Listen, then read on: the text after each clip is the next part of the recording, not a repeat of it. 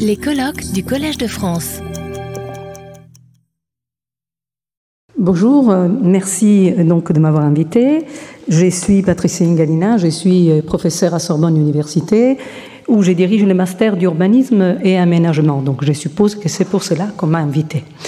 Alors j'ai effectivement une présentation que j'ai préparée, mais je voulais d'abord réagir un petit peu par rapport à ce qui a été présenté ce matin.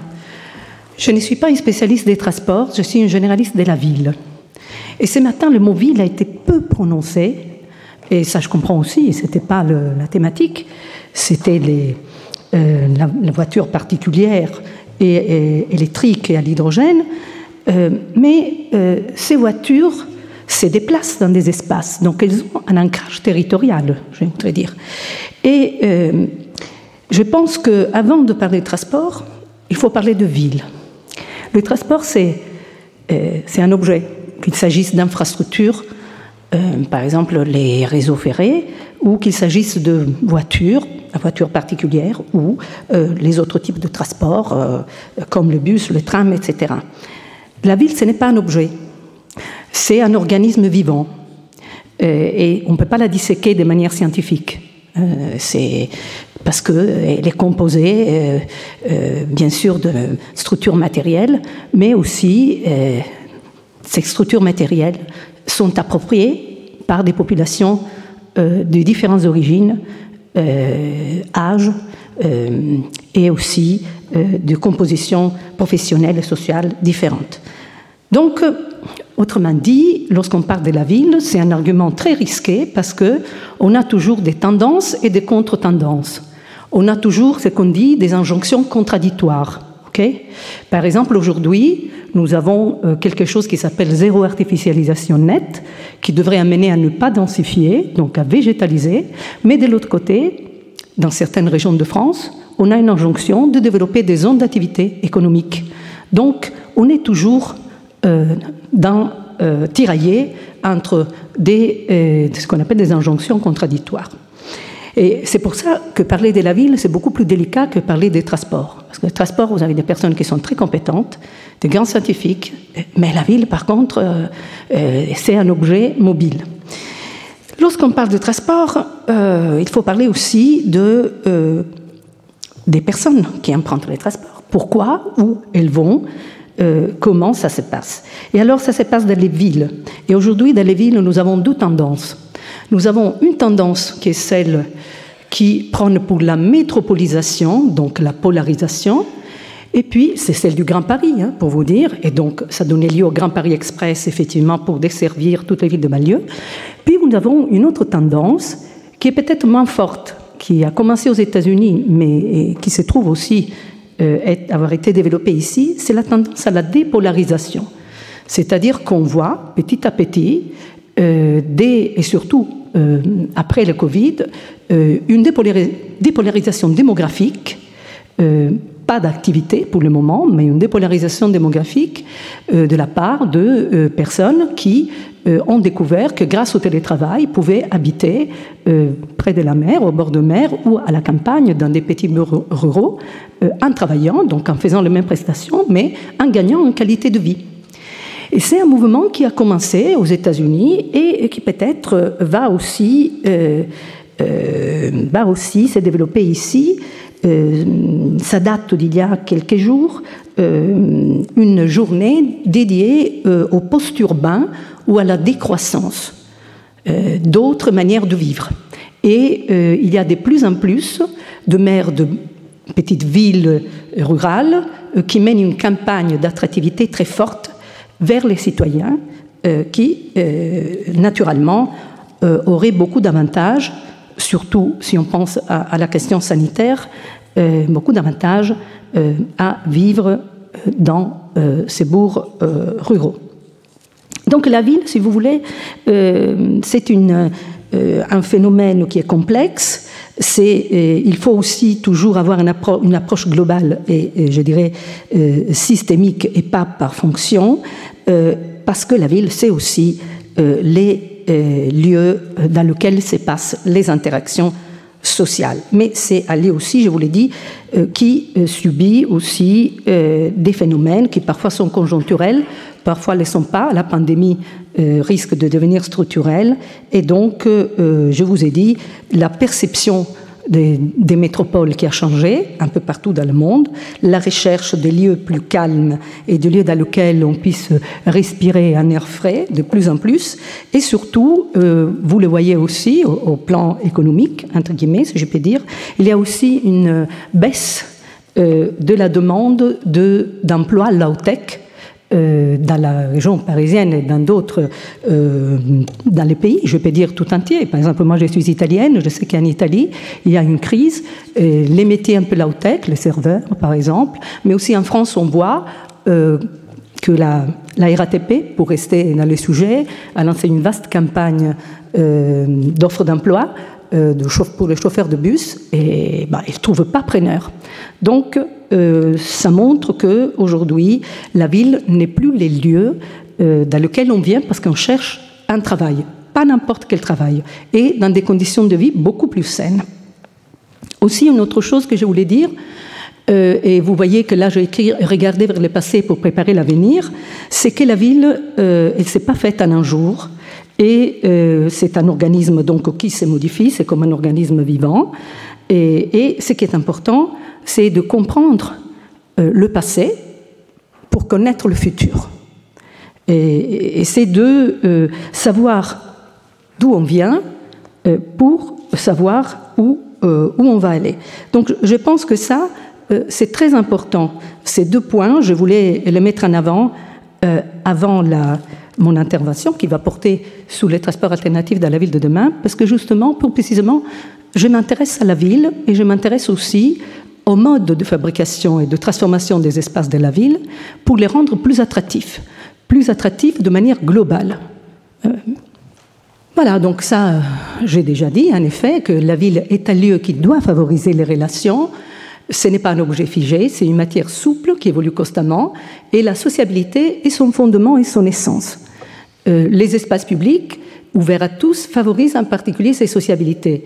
Et ils sont au centre des démarches que j'ai appelées des démarches de projet urbain, euh, qui, euh, le projet urbain étant un processus itératif et itératif, multiscalaire et multipartenarial, qui amène finalement à la production de l'espace avec un accent particulier sur le rôle des espaces publics euh, comme lieu de rencontre. Les espaces publics sont bien évidemment les voies publiques, les tracés urbains qui répondent à une logique globale, euh, alors que les réseaux, souvent, euh, même dans la majorité des cas, répondent à des logiques de secteur. On l'a déjà dit, euh, pollution, réchauffement climatique et manque d'espace, ce sont les principaux défis que les métropoles doivent affronter aujourd'hui et je dirais c'est pas depuis aujourd'hui, c'est depuis euh, euh, longtemps, depuis les années 70, qu'on pose la question euh, de la protection de l'environnement. Mais aujourd'hui, c'est devenu insoutenable. Alors, effectivement, parmi les premières causes de la production d'oxyde d'azote, et de particules fines, il y a les industries, et les mobilités. Ou les mobilités, l'industrie, euh, c'est parfois un premier c'est la mobilité, le transport, et un deuxième c'est l'industrie. Parfois c'est un premier l'industrie, un deuxième la mobilité. En tout cas, on a vu déjà que, on l'a déjà vu que euh, les transports sont parmi les, premiers cas de production de pollution. Alors moi, je me dis, s'il y a euh, un problème de pollution, pourquoi ne pas réduire les mobilités?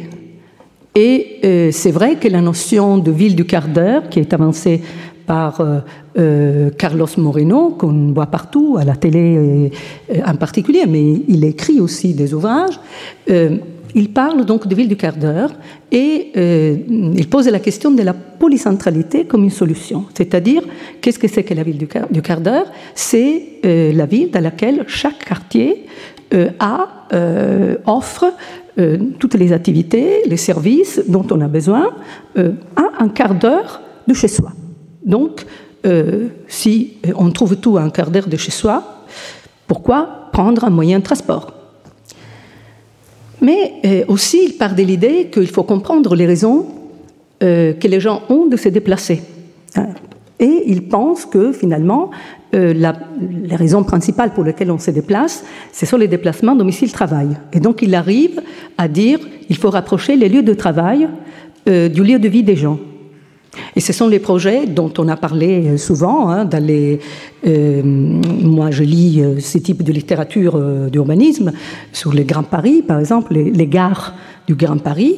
Il y a 58 gares. Autour des gares, on a construit aussi des quartiers d'habitat, mais avec des bureaux et euh, des commerces, etc., de façon à ce que les gens qui habitent dans ces quartiers-là travaillent aussi dans les bureaux, etc. Donc, il faut rapprocher les lieux de travail des lieux de vie, créer des quartiers plus compacts pour réduire ces déplacements. C'est l'idée de euh, Carlos Moreno. Mais cette idée-là soulève quelques questions, quelques problématiques. Euh, pour moi, par exemple, euh, créer une ville avec des secteurs, hein, des, des, quartiers dans lesquels on trouve tout ce dont on a besoin, ça veut dire qu'il n'aurait plus besoin de se mélanger et de sortir de son cercle.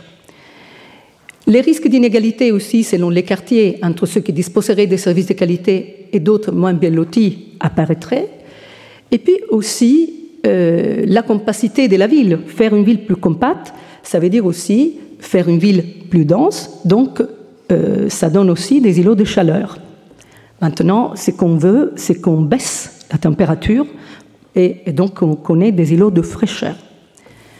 Et puis, euh, peut-être que dans une même famille, tout le monde ne, ne, trouve pas, ne va pas travailler au même endroit, où les enfants vont euh, dans des écoles différentes, mari et femme ne vont pas travailler dans le même, dans le même endroit. Donc, vous voyez que cette idée des villes du quart d'heure, qui est intéressante parce qu'elle pousse à la réduction de l'utilisation de, de, la voiture, euh, elle a quand même aussi encore quelques, elle pose quelques questions, quelques problématiques. Mais je voulais dire aussi que dans les années 70, on a déjà parlé non pas de la ville du quart d'heure, mais de la nécessaire compacité de la ville. C'était les centres historiques italiens. On a pensé de réduire aussi l'utilisation de la voiture dans ces centres historiques. Et euh, on avait dans les années 70 une situation euh, très particulière qui faisait que dans les centres historiques des villes, donc le patrimoine urbain, il y avait aussi euh, une mixité sociale, pas seulement fonctionnelle. Il y avait les bureaux, il y avait les commerces, mais il y avait l'université hein, et les écoles, mais il y avait aussi une mixité sociale, parce qu'il s'est trouvé que dans les mêmes immeubles, dans des quartiers anciens qui étaient dégradés, donc pas restaurés, pas renouvelés, il y avait euh, dans les mêmes habitations euh, des personnes âgées en difficulté, des, euh, jeunes cadres euh, et aussi de, des personnes sans travail. Et donc, il y avait une mixité fonctionnelle avec cette idée de piétonisation du centre historique qui est restée euh, telle qu'elle dans le temps. Donc, euh, ce n'est pas une idée si neuve que de parler de, de ville du quart d'heure ou de ville compacte. Alors, la deuxième chose, donc, première chose, c'est réduire les mobilités. La deuxième, c'est privilégier les transports alternatifs qui sont très peu polluants euh, donc le vélo, bien sûr la voiture électrique et la trottinette électrique, mais surtout favoriser la marche à pied, favoriser, euh, renforcer donc la marchabilité des espaces publics, euh, car on marche d'autant plus qu'on a des facilités. Et souvent, on n'a pas ces facilités-là. Quand on marche dans Paris, on a des trottoirs qui ne sont pas souvent euh, très larges, il y a des difficultés. Et, et il faut se rappeler que les villes n'ont pas été conçues pour les voitures, mais pour les piétons et les voitures à cheval. Donc la voiture est arrivée récemment. Ah, ça, on ne voit pas les diapositives, je suis désolée, il y a un problème. Donc il faut repenser, euh, les espaces publics, élargir les trottoirs, introduire des pauses dans les espaces publics, des bancs, des espaces végétalisés, aménager les trottoirs pour favoriser l'accès aux populations les plus fragiles et éviter les conflits d'usage à travers une opération des mobilités dites douces car euh, toutes les mobilités dites douces ne le sont pas. Par exemple, les trottinettes électriques ou même les vélos, euh, vous voyez là qu'il y a aussi des accidents, c'est pas rare, il y en a. Et, donc, euh, vous voyez que euh, finalement, euh, Camille Gaumont, qui est experte en mobilité active, on les appelle mobilité active, dans, une tribune au monde, appelle à élargir l'espace urbain attribué à ses usagers. Ici, vous ne les voyez pas, mais il y avait des photos de Manhattan, à New York, où on a inventé un type de mobilier urbain qui permet euh, aux, personnes qui se promènent, parce que les villes comme Paris, New York, etc., ce sont des villes dans lesquelles on adore se promener. On peut se promener à pied. Euh, et dans la ville de New York, vous avez des bornes ou des systèmes de petits bancs partout dans la ville qui font que les gens trouvent toujours ces espaces pour se poser, se reposer. C'est la même chose qu'on retrouve par exemple à Barcelone, mais on trouve moins ça à Paris. Alors, la troisième chose, c'est réserver certaines routes aux piétons avec cette approche de, projet urbain, donc valorisation des espaces publics en particulier. La ville de Barcelone, c'est une pionnière en la matière, vous le savez, tout le monde le sait, car des quartiers entiers sont euh, maintenant interdits euh, à la voiture et l'asphalte a cédé la place aux arbres avec la transformation des carrefours en places habitées. Donc on avait bien des carrefours urbains et on les a transformés en places euh, habitées par les gens.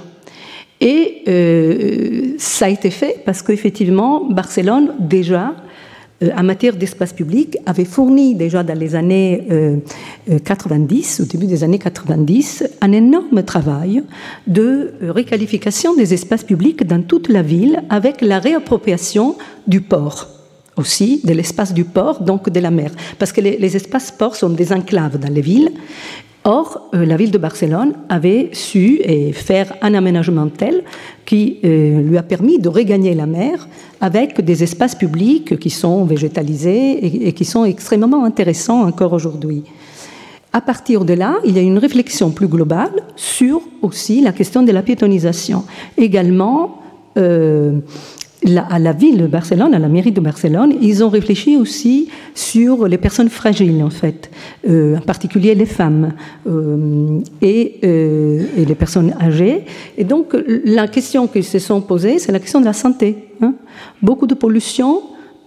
Qu'est-ce qu'il faut faire pour éviter que dans la ville de Barcelone, cette pollution soit encore plus forte et donc avec un pourcentage de décès euh, extrêmement important. Et on a agi sous l'espace, on n'a pas agi euh, uniquement sous le, plan, mais sous l'espace. C'est vrai que Barcelone dispose d'un plan en damier, donc disons que c'est aussi plus pratique ce type d'intervention. L'intervention, c'est l'intervention dont je pense tout le monde a entendu parler.